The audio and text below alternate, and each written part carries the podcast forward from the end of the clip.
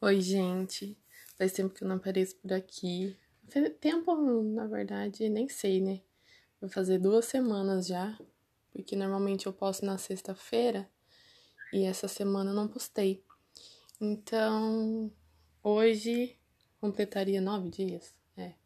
Então, ao invés de sete, fazem nove dias. Mas enfim, é, eu deixei pra publicar hoje mesmo, porque eu queria conversar com vocês a respeito do meu testemunho, né? Pra, pra falar um pouco de como eu conheci Jesus, do que ele fez na minha vida, o que ele significa para mim e todas as outras coisas aí que a gente pode acrescentar. Eu me chamo Damila Tavares e esse é mais um episódio de Capadócia.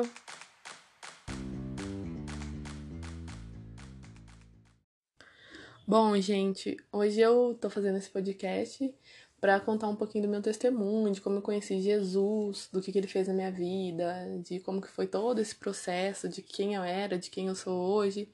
Porque é uma coisa que eu tenho bem clara, é que quando você encontra Jesus, você não é mais a mesma pessoa. Então tem toda essa transformação. Então vamos lá do começo. Vou contar quem eu sou. Meu nome é Damila, tenho 26 anos, Moro na mesma casa desde quando eu nasci. Moro com os meus pais. Hoje eu tenho um passarinho, mas eu já tive cachorro, já tive uma galinha, porque meu pai trouxe, eu não deixei matar. Já tive tartaruga, já tive uma lebre branca de olho vermelhinho. Judiava bastante dela, mas eu amava. É, hum, sempre, eu já falei, né, que eu sempre morei nessa casa. Sou a única menina da família por parte da minha mãe. Na parte do meu pai, eu tenho mais é, uma irmã e um irmão. E também tenho duas primas e quatro primos. Quatro, três primos. É, então essa é sou eu. É, já fiz várias coisas da vida, tipo, já fiz Primeira coisa que eu fiz, né? Tive contato foi com a natação, foi meu primeiro esporte, assim. Me identifiquei bastante. É, já participei do Peixinhos e Golfinhos, tá? Ganhei medalha. Não ganhei primeiro lugar, mas ganhei medalha.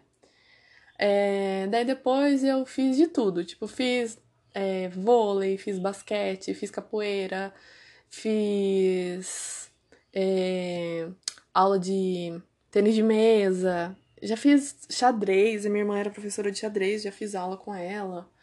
Ixi, já fiz muita coisa. E aí entrei para fazer balé. É, e no, na mesma época entrei para fazer futebol. Então eu fazia balé e futebol. Mas aí acabei me machucando, não, não, faz, não continuei fazendo futebol, só continuei fazendo balé. Então isso desde assim, de um longo tempo, colocando aí, sei lá, desde a sexta série, que foi o ano que eu entrei pra, pra fazer balé. E até hoje eu danço, gosto muito, né? Hoje em dia eu faço outras coisas também, é, como faço aula de música, no momento estou parado, mas eu faço. É, faço. Vou na célula, que eu vou contar um pouquinho pra vocês o que é célula, como que eu conheci a célula. E é isso, gente, essa sou eu, tá? Então agora eu vou contar para vocês o que como que eu conheci Jesus, né, um pouquinho, porque faz parte dessa dessas coisas aí que eu já fiz na minha vida. Então, durante a minha infância, eu sempre estudei aqui na frente da minha casa, porque as duas escolas, né, tanto o prezinho quanto o ensino fundamental é na frente da minha casa. E, ai, tem uma história épica de quando eu era criança e eu tava entrando no prezinho. Eu tinha um tique-tique nervoso que eu não gostava de cortar. Sabe quando você corta e vai ficando aquela rebarbinha assim, tipo picotada? Eu não gostava daquilo. E aí eu cheguei pra, pra estudar, isso no parquinho. E eu achava ridículo aquilo. Pois eu fiquei em casa um período só pra mim aprender a recortar. E eu não me encaixava em parquinho nenhum, sabe? Eu acho que eu era muito apegada com meus pais, assim, não gostava de ficar na escola, não teve maior dificuldade, assim, esse processo de, de deixar que eu ficasse na escola, meus pais é, fossem trabalhar. Aí depois teve um outro assunto épico, que eu tava na, na escola, na primeira série, isso. E a minha mãe saiu para trabalhar, e como eu moro em frente à escola, daí na hora que eu vi ela saindo para trabalhar, eu enfiei a cabeçona assim, ó, na janela e gritei! Aí, tipo, parou a rua, parou a escola, né? Minha mãe foi lá na escola. Ai, só vergonha, né, que as crianças fazem. Então, essa sou eu, uma pessoa assim, bem apegada com a família, né? e bem. É, bem assim, quero uma coisa, vou gritar para conseguir. E aí, tá. Então, daí, continuei estudando nessa mesma escola. Isso foi a primeira série. Aí veio segunda série, terceira série. Aí, na quarta série, é... é aquele momento que você já começa assim, né? Tipo, olhar para você, meio se questionar, tipo, ai, ah, sou bonita, eu sou feia, né? E eu sempre me achava muito feia, não me encaixava, assim, não era requerido por ninguém. aí fui crescendo. Aí tá, passou isso. Quando chegou na oitava série, eu quis prestar um, um uma prova. Para quem não sabe, aqui na cidade de Ourinhos, né, que é a cidade que eu moro, faz parte do estado de São Paulo. E o estado de São Paulo tem um negócio que chama ETEC. E essas escolas técnicas, elas têm ensino médio também. Ela é pública, mas ela tem um ensino assim um pouco melhor do que as escolas estaduais, da prefeitura, pelo menos comparado aqui dentro da minha cidade. E aí, quando eu tava na oitava série, eu falei, meu, eu não quero ficar estudando à noite, né? Eu quero fazer um ensino médio bom, porque eu quero fazer uma faculdade. Achava que isso era tudo na minha vida. Aí tá, beleza. Fiz a, fa a faculdade, ó. Fiz o vestibulinho lá, né? Que para você entrar na ETEC você tem que fazer uma prova como um pré-requisito para você ser para você ser aluno lá. Aí fiz, passei e tal. E quando você entra lá, o que eu acho mais legal é que, tipo, vem gente de todas as escolas, sabe? Não é só, ai, porque é muito. Eu nunca mudei de escola, não tive essa experiência, mas eu imagino que seja muito ruim você chegar em algum lugar que as pessoas já são envolvidas ali. E aí você chega, tipo, oi galera, tudo bom? E ninguém te conhece, sabe? Você fica meio perdido, assim, não sabe muito em qual grupo você vai se encaixar. Sei lá, tipo, acho que deve ter essa dificuldade. Então lá o legal é isso. Que vem pessoas de várias cidades, assim, ao, aqui ao redor da, da minha cidade, né, que é Ourinhos. E aí é, todo mundo fica meio perdidão. E lá tem um negócio muito legal que tem leilão, então você é vendido como bicho, sabe? É bem, bem legal, assim, uma escola bem diferentona. Então, quando eu entrei lá foi um momento, assim, bem legal na minha vida, eu gostei bastante, foi uma conquista muito importante para mim. E quando eu entrei lá, eu tava namorando, então eu me envolvia, né, com as amizades, mas não era aquela pessoa, assim, que se envolveu muito também. Só que eu falo que eu acho que foi uma maneira de Deus me guardar, porque talvez se eu não tivesse namorando, eu teria me, me envolvido muito mais com amizades e, tipo, talvez hoje eu não estaria onde eu estou. É... Aí tá, daí quando foi mais ou menos no final do, do primeiro ano, indo pro segundo ano do ensino médio, eu me separei dessa pessoa que eu namorava, desse relacionamento que eu tinha. E continuei minha vida, né? Tipo, tô lá estudando, beleza? E aí eu conheci outra pessoa. E essa pessoa, ela já era cristã e ela ia num negócio que chamava célula. É, eu nunca tinha ido numa célula, então eu fiquei tipo, o que, que é isso, né? O que, que é célula? Só conheço célula da biologia. Aí ele me chamou pra ir na célula tal, e tava bem no começo do relacionamento, né? Então tem aquela coisa assim, tipo, ai, quero agradar a pessoa, vou lá na célula. Apesar que eu nunca tive essa restrição de coisa, ai, não vou na igreja, não quero falar de Deus. Eu sempre fui muito apegada, assim, às coisas de Deus tal. E as coisas de Deus, né? Coisa engraçada. Eu acho engraçado quando as pessoas falam isso, ai, é mal coisa de Deus, isso. tipo, tudo é de Deus, cara, ele criou tudo. Mas enfim, voltando aqui. É... Aí a gente começou a ir nessa célula e foi muito legal porque eu me senti assim, muito alcançada pelas pessoas. Porque na hora que eu cheguei lá, os caras falaram assim: Nossa, a gente tava orando por você. Eu pensei assim, gente, a última vez que eu ouvi isso eu tinha 15 anos, que foi no velório da minha avó, que a mulher falou assim: agora não tem mais ninguém que ore por vocês aqui nessa terra. Porque minha avó era crente, assim, do coque mesmo. Uma benção. É, e aí, é, então, assim, a outra a última vez, né, que eu vi falando assim que orava por mim, assim, claramente, foi essa vez. E aí, nossa, foi muito legal, eles super conversaram comigo, e eu lembro que no dia tava tendo uma festa, assim, né, que chama Evento Ponte. Então tinha bastante gente diferente, não só as pessoas que já eram ali da célula. E, assim, esse não foi o meu primeiro contato com Deus, assim, de forma mais. Como eu posso falar? Mais intimamente. Porque antes, quando eu era criança, o meu pai lia numa igreja que chama é, Universal. E aí, quando eu tinha, assim, 10, 12 anos, sei lá, eu ia na escolinha que tinha lá. Mas lá eles não têm um trabalho evangelístico infantil. Eles têm uma escola, assim, que cuida das crianças. Tipo, ah, a criança não vai fazer bagunça aqui, não vai tacar fogo na cabeça do pastor. Então vamos ficar com ela aqui, sabe? Então, tipo, eu lembro que eu pintava alguma coisa, eu queria bater nas outras crianças porque eles roubavam meu lápis de cor, né? Mas enfim, era assim que eu fui cuidada nesse período aí da infância dentro da igreja. E aí depois também, quando eu tinha acho que uns 14 anos, 15 por aí, é, eu, eu participava de um grupo de jovens aqui que era muito legal também, só que é, era católico, mas só que o que mais me deixava assim, tipo, ah, irritada é que as pessoas que iam lá e falavam as coisas eram pessoas assim que, tipo, não olhavam na minha cara, estudava comigo, daí chegava lá, o cara, né, falava, ai, porque Deus, isso e aquilo. Aí chegava na escola, o cara, tipo, tacava o terror, assim, brigava, fumava, fazia um monte de coisa. E isso era uma coisa muito chata, né, que acontecia. Então, foi aí que eu me senti mais à vontade na célula, porque acho que a princípio era porque eu não conhecia muito as pessoas, assim, não tinha contato com elas. Mas, assim, eu me senti muito amada. Né? Então, continuando aí do ensino médio. Aí no ensino médio, conheci essa pessoa, comecei a ir na célula. Aí chegou, a gente começou a namorar tal, daí chegou a época da faculdade. É, na época da faculdade, eu acho que. Eu não me lembro se eu tava no primeiro ano é, ou já no, no segundo ano, eu não lembro, mas esse relacionamento meu acabou também, né? Não deu certo. Mas eu continuei vendo a pessoa, assim, enquanto eu tava estudando né, na faculdade, porque a gente estudava na mesma faculdade. E eu lembro que quando eu fui sair do ensino médio, eu entrei numa crise muito grande. Porque, antes de entrar na faculdade, porque assim, eu não sabia o que eu ia fazer, sabe? Eu não sabia qual profissão que eu ia seguir, não sabia é, o que, que eu gostava, o que, que eu me identificava. Tipo, uma hora eu queria fazer veterinário, outra hora eu queria fazer, sei lá, engenharia da pesca, de repente eu queria fazer educação física, aí depois de novo eu queria fazer veterinária, aí eu falei, não, eu quero fazer odontologia e fui de A a Z nas profissões.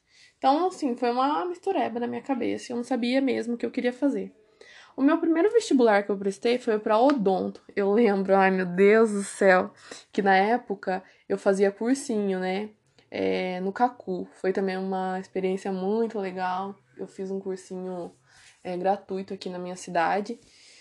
E aí lá no cursinho eles falavam que sempre ia ter um japonês na sua frente usando régua em algum lugar que você nunca usar a régua. Gente, eu fui prestar a prova da USP, né? Beleza, cheguei lá linda e fina, me achando, tipo assim, tô estudando, tô fazendo tudo que o vestibular pede. Quando de repente senta um japonês na minha frente usando uma régua, eu ficava pensando assim, eu acho que eu perdi mais tempo tentando identificar o que, o japonês estava fazendo, porque tipo, meu Deus, o cara tava usando régua assim em tudo. Todas as questões ele riscava, ele tipo pegava caneta, pegava marcador de texto, bebi, ele tava com uma sacola de oito garrafas de água embaixo da carteira dele. E eu ficava assim, gente, eu tô assim, quem sou eu aqui, meu Deus, prestando vestibular pra USP? Nessa época eu tava prestando odonto.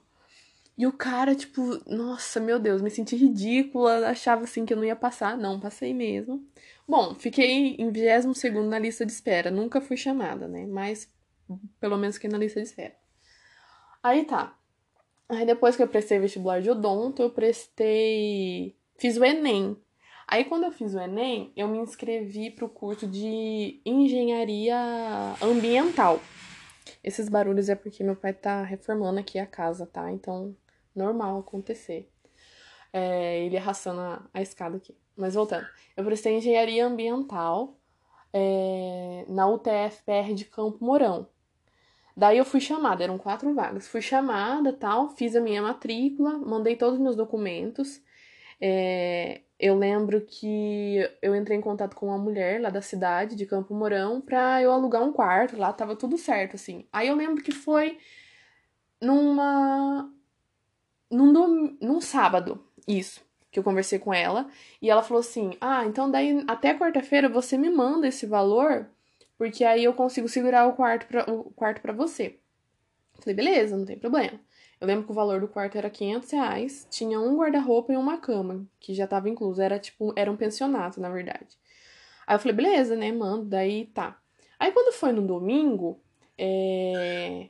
eu ainda namorava, tá, nesse período. Eu lembro que o menino que eu namorava veio aqui em casa e ele falou assim: é, não sei se você viu, mas foram prorrogadas as inscrições da, do ProUni. Porque até então eu tinha me inscrito é, pelo Enem na UTF-PR, mas eu não tinha usado o ProUni, né? Daí eu falei assim, ah, mas será que eu presto? E aí também teve uma outra vez que no começo desse mesmo ano, que eu fiz o Enem, eu tinha prestado vestibular para para fisioterapia, numa escola pública que chama UEMP, aqui próximo da minha cidade, que é em Jacarezinho, mas é do Paraná. E eu tinha passado, só que era integral, daí meus pais falaram assim: ah, acho que é melhor você não fazer, porque você não sabe nem sei se você quer. E não vai dar para você trabalhar, não vai dar para você fazer nada, né? Tipo, tenta prestar alguma coisa que você queira mesmo. Falei, não, tudo bem. E pra, pra mim aquilo não.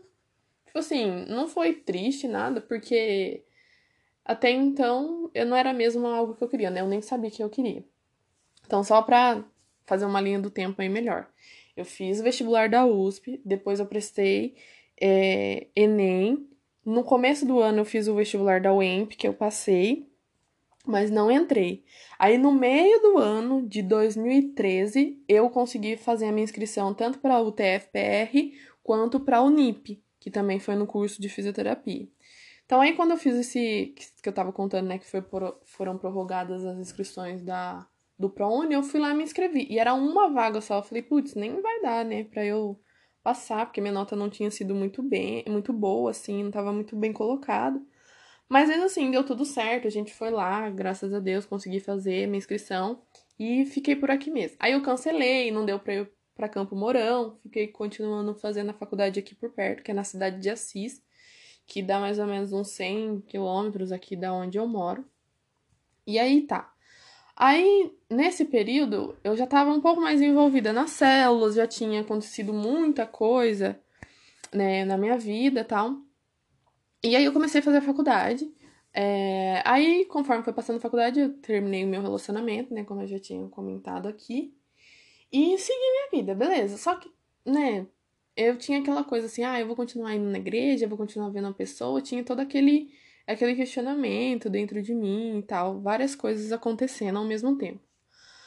Só que aí eu comecei assim me posicionar em relação a, ah, eu não quero mais ficar dependente dessa pessoa, eu vou seguir minha vida mesmo, né? Não quero mais voltar com ela, tal. E assim, nesse período aí, vou adiantar a história, tá? Então eu cheguei na igreja em 2010, conheci a célula até o ano de 2018 de 2017 para 2018.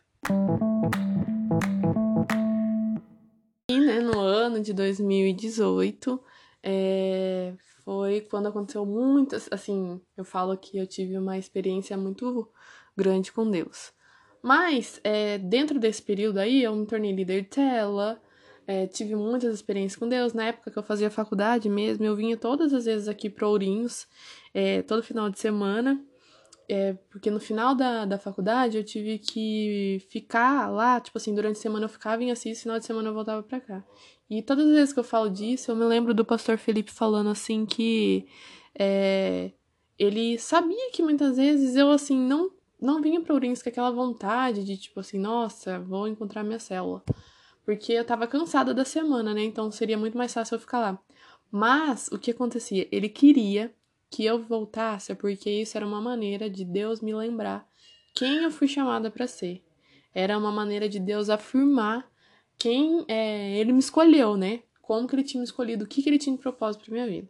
Então foi um período assim que eu escolhi permanecer mesmo, assim, e Deus fez muitas coisas na minha vida e tal. Mas enfim, chegou o ano de 2018, na virada de 2017 para 2018. Então, nesse período aí, eu já tinha até terminado a faculdade, que foi em 2017. Então, no meio do ano de 2017, eu terminei a faculdade e tava voltando para Ourinhos. E eu lembro que era no meu aniversário, porque eu faço aniversário no meio do ano. E aí eu lembro que antes de eu vir pra Ourinhos eu chorei muito, chorei muito, muito, muito, porque eu tava naquela. novamente naquela crise. Tipo assim, será que eu fiz a faculdade certa? Será que era isso mesmo que Deus tinha pra minha vida, né? Será que eu não tô no lugar errado, na hora errada? Só que, sabe, não sei se vocês já tiveram essa sensação de quando você chama algum amigo e você tá deitado na cama assim, e a pessoa chega na beirada da cama, senta, assim, olha pra sua cara, pra sua cara e fala assim: vai, fala tudo que você tem para falar. Eu tive essa sensação no último dia que eu tava lá em Assis, mas não tinha ninguém. Essa pessoa, assim, que eu tive essa sensação foi com Jesus mesmo. Eu tive essa experiência dele olhar para mim e falar: fala o que você tá sentindo, eu quero te ouvir. E eu falei muitas coisas, tipo assim, muitas dúvidas que estavam no meu coração. E, e vim pra Urins. Isso foi numa quinta, numa sexta-feira. Não, numa quinta. É, foi na sexta mesmo. E aí eu cheguei, já cheguei tava acontecendo um encontro com Deus nesse final de semana. E aí teve um momento lá que a gente tava orando e tal, e a, uma menina que chama Amanda, que também tá morando em Ribeirão Preto agora. Ela já tinha sido minha líder, né? Ela veio orar por mim e ela falou assim: tudo o que eu tinha me questionado naquela noite. Então eu falei assim: nossa, realmente é Deus cuidando de mim, né? A todo instante. Aí depois que passou, passou isso, eles fizeram uma festa surpresa para mim.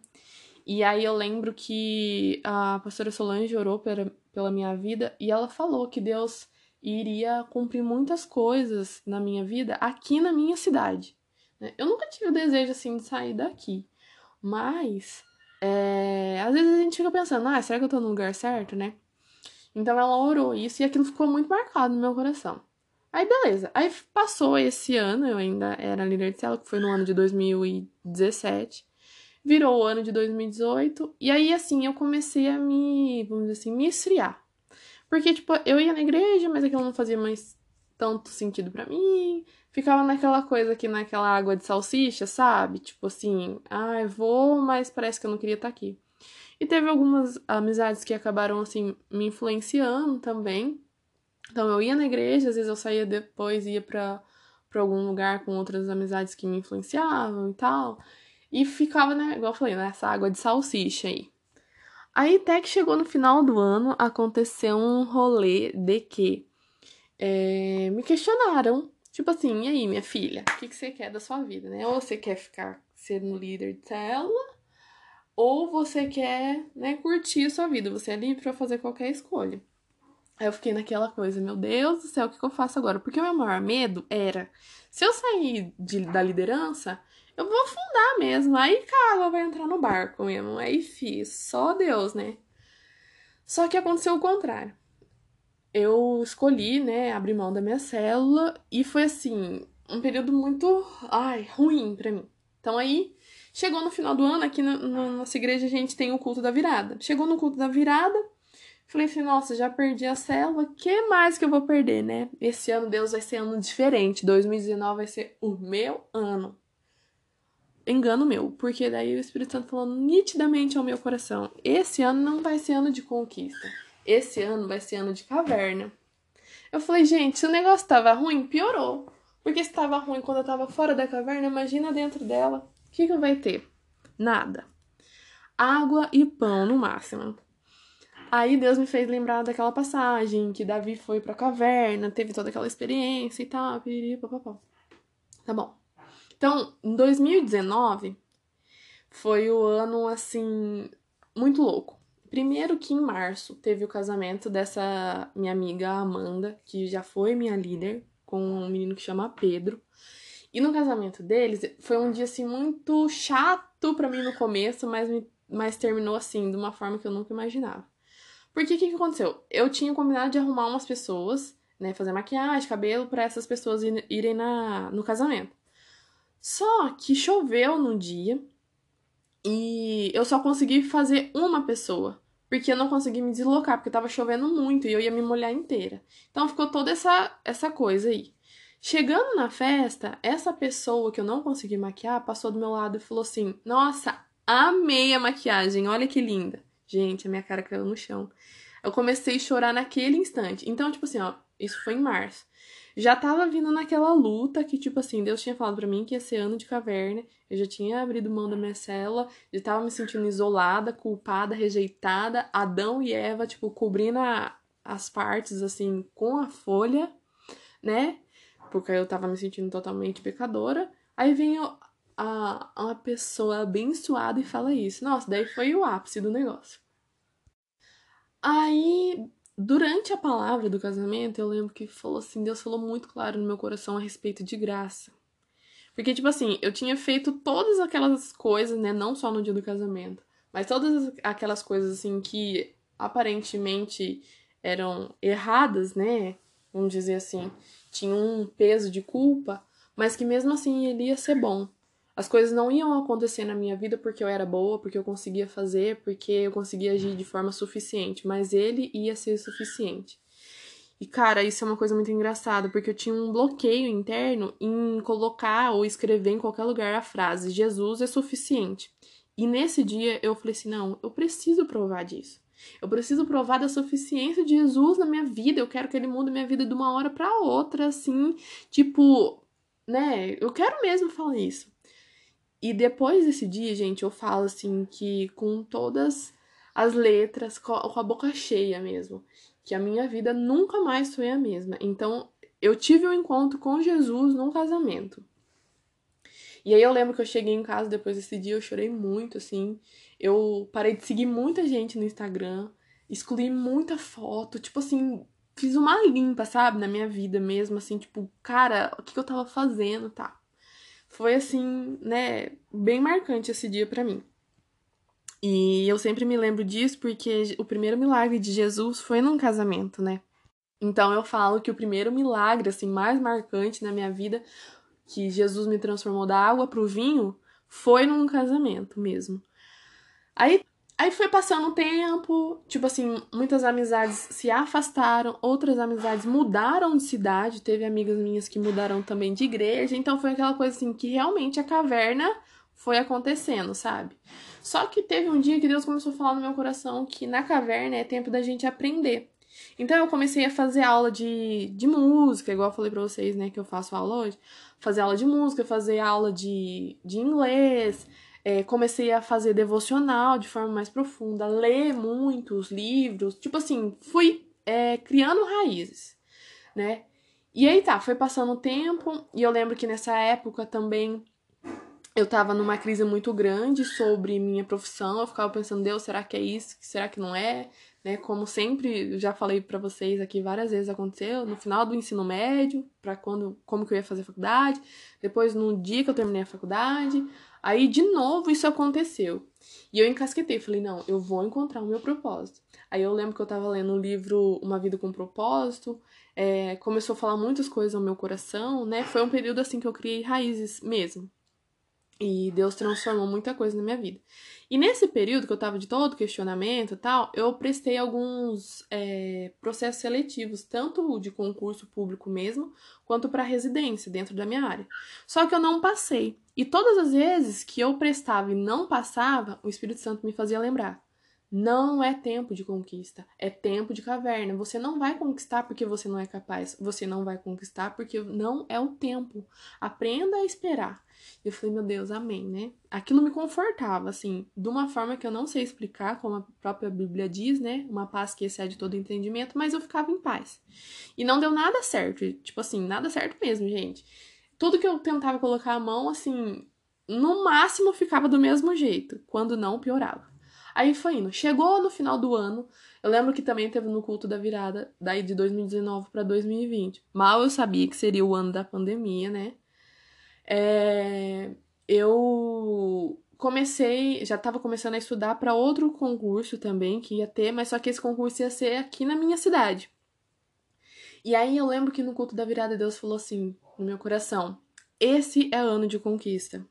Tudo que você fizer, se lembre, esse é ano de conquista. Eu falei, uau, que poderoso, né? E beleza, passou isso, tal. quando eu fui prestar o meu primeiro concurso, nesse ano de 2020, incrivelmente, não sabemos como, de 50 questões que tinha, eu acertei apenas 20. Eu falei, como que é ano de conquista, meu anjo? Olha o que aconteceu comigo, eu tava estudando. Acertei essas questões somente. Falei, não vou passar, né? Tipo, não tem como.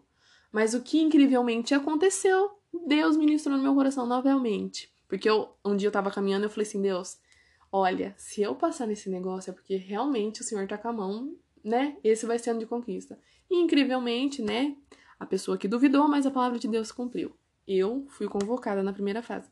E eu nem sabia. Eu fiquei sabendo pelo meu professor de música, que prestou esse concurso também, que não tem nada a ver com a área dele. Eu fico pensando assim, eu acho que Deus fez ele prestar esse concurso só para me avisar mesmo, porque eu não. Já fazia três dias que o edital tinha sido lançado e eu não tinha olhado. Aí, beleza. Tá. Olhei lá, falei, caramba, eu lembro que foi numa quinta-feira. Falei, meu Deus, passei no negócio e tal. Beleza. Aí, quando eu fiquei sabendo, faltava uma semana pro TAF. Eu falei, sangue de Cristo. Como que eu vou fazer agora? E tinha natação, flexão de braço, abdominal, corrida de 50 metros e corrida de 12 minutos. Mas falei assim, amém, né? Deus vai, vai colocar uma força aqui em mim, vai dar algum jeito. E, gente, tinha dia que eu ia duas vezes na academia. E, assim, nesse momento eu quero agradecer muito a Ellen, que é a, a personal lá da academia onde eu treino, que eu lembro que ela falou assim para mim, falou, Dan, existem coisas que a gente não escolhe passar, mas é uma forma da gente se superar. Às vezes é uma doença, uma perda familiar, algo assim que nos deixa muito triste, mas a gente supera. Isso que você está passando agora, você escolheu. Então você vai se dedicar o máximo que você conseguir. Você vai vencer isso. E, gente, eu lembro que na, na hora da corrida eu ficava lembrando disso, sabe? A voz dela ficava ecoando na minha mente, assim: você vai conseguir, você escolheu estar tá aqui. Não desiste, vai, continua.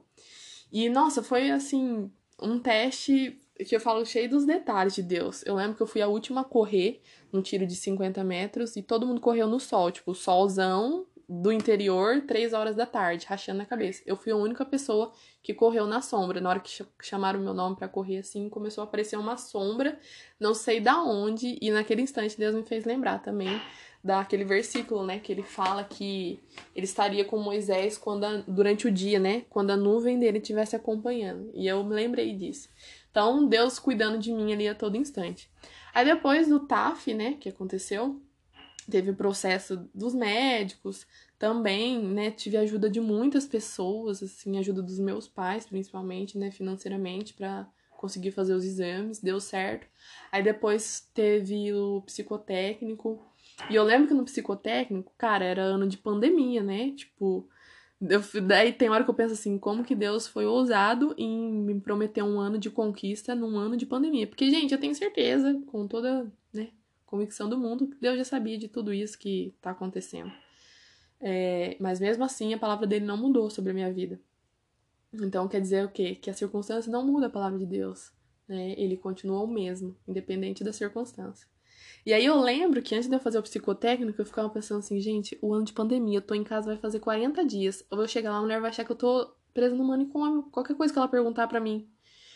Só o que aconteceu? Tava tendo online, né? Porque agora virou uma febre, uma loucura dos cultos online. Os crentes estão aproveitando para evangelizar os irmãos. Eu lembro que tava tendo 21 dias debaixo de suas asas com o pastor Aloísio. E eu falei assim, cara, eu vou assistir esse negócio, né? Que. Cara, terminou o negócio numa terça, numa segunda-feira. Na quarta-feira eu fui fazer o exame psicotécnico. Então imagina, durante 21 dias eu só fiquei recebendo palavra de vida na, é, nas minhas manhãs. Tinha ceia, sabe? Só coisas assim que gerava vida no meu coração. Ou seja, no dia da minha entrevista, eu só tinha vida para falar né? É só. Era aquilo que tava preenchendo meu coração. E graças a Deus deu tudo certo, passei, foi né, muito poderoso. E eu lembro que na, pra eu ir viajar, porque foi em outra cidade, não foi na minha cidade, esse exame psicotécnico, eu precisava de 80 reais. E eu não tinha. Para falar que eu tinha, eu tinha 50 reais, mas eu precisava de 80, porque 50 reais era só a viagem. E eu precisava de mais 30 reais, né? E eu sou fisioterapeuta, né? Fiz a faculdade. Eu não contei nem do que eu tinha feito faculdade no final, mas eu fiz a faculdade de fisioterapia. É... E aí eu atendi uma aluna minha, fiz uma sessão de terapia manual com ela. E o valor da sessão de terapia manual era de 80 reais, porque ela é aluna lá do, da onde eu trabalho, do Pilates. E eu falei assim, gente, Deus tá mesmo provendo todas as coisas. Isso foi um atendimento no sábado. Eu ia usar o dinheiro na quarta, na terça-feira. Eu falei, caramba, era o dinheiro que eu precisava é o dinheiro que Deus me deu, né? Aí tá, eu fui, deu tudo certo lá, daí depois tinha investigação social.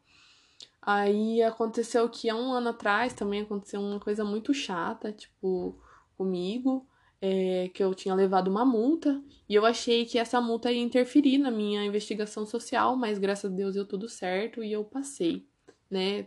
Ou, é, fui convocada para o concurso, é, fiz a minha matrícula, não sei ainda quando vai começar, mas assim, tô muito feliz, né? Porque conquistei isso, é, graças a todo o cuidado, graças a Deus e a todo o cuidado dele, né, comigo.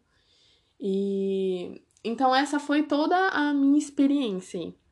Só que nesse período aí que eu tava estudando, que eu tava prestando é, concurso, no ano de. Assim, eu falo de 2019 para 2020, foi os dias que mais me marcaram.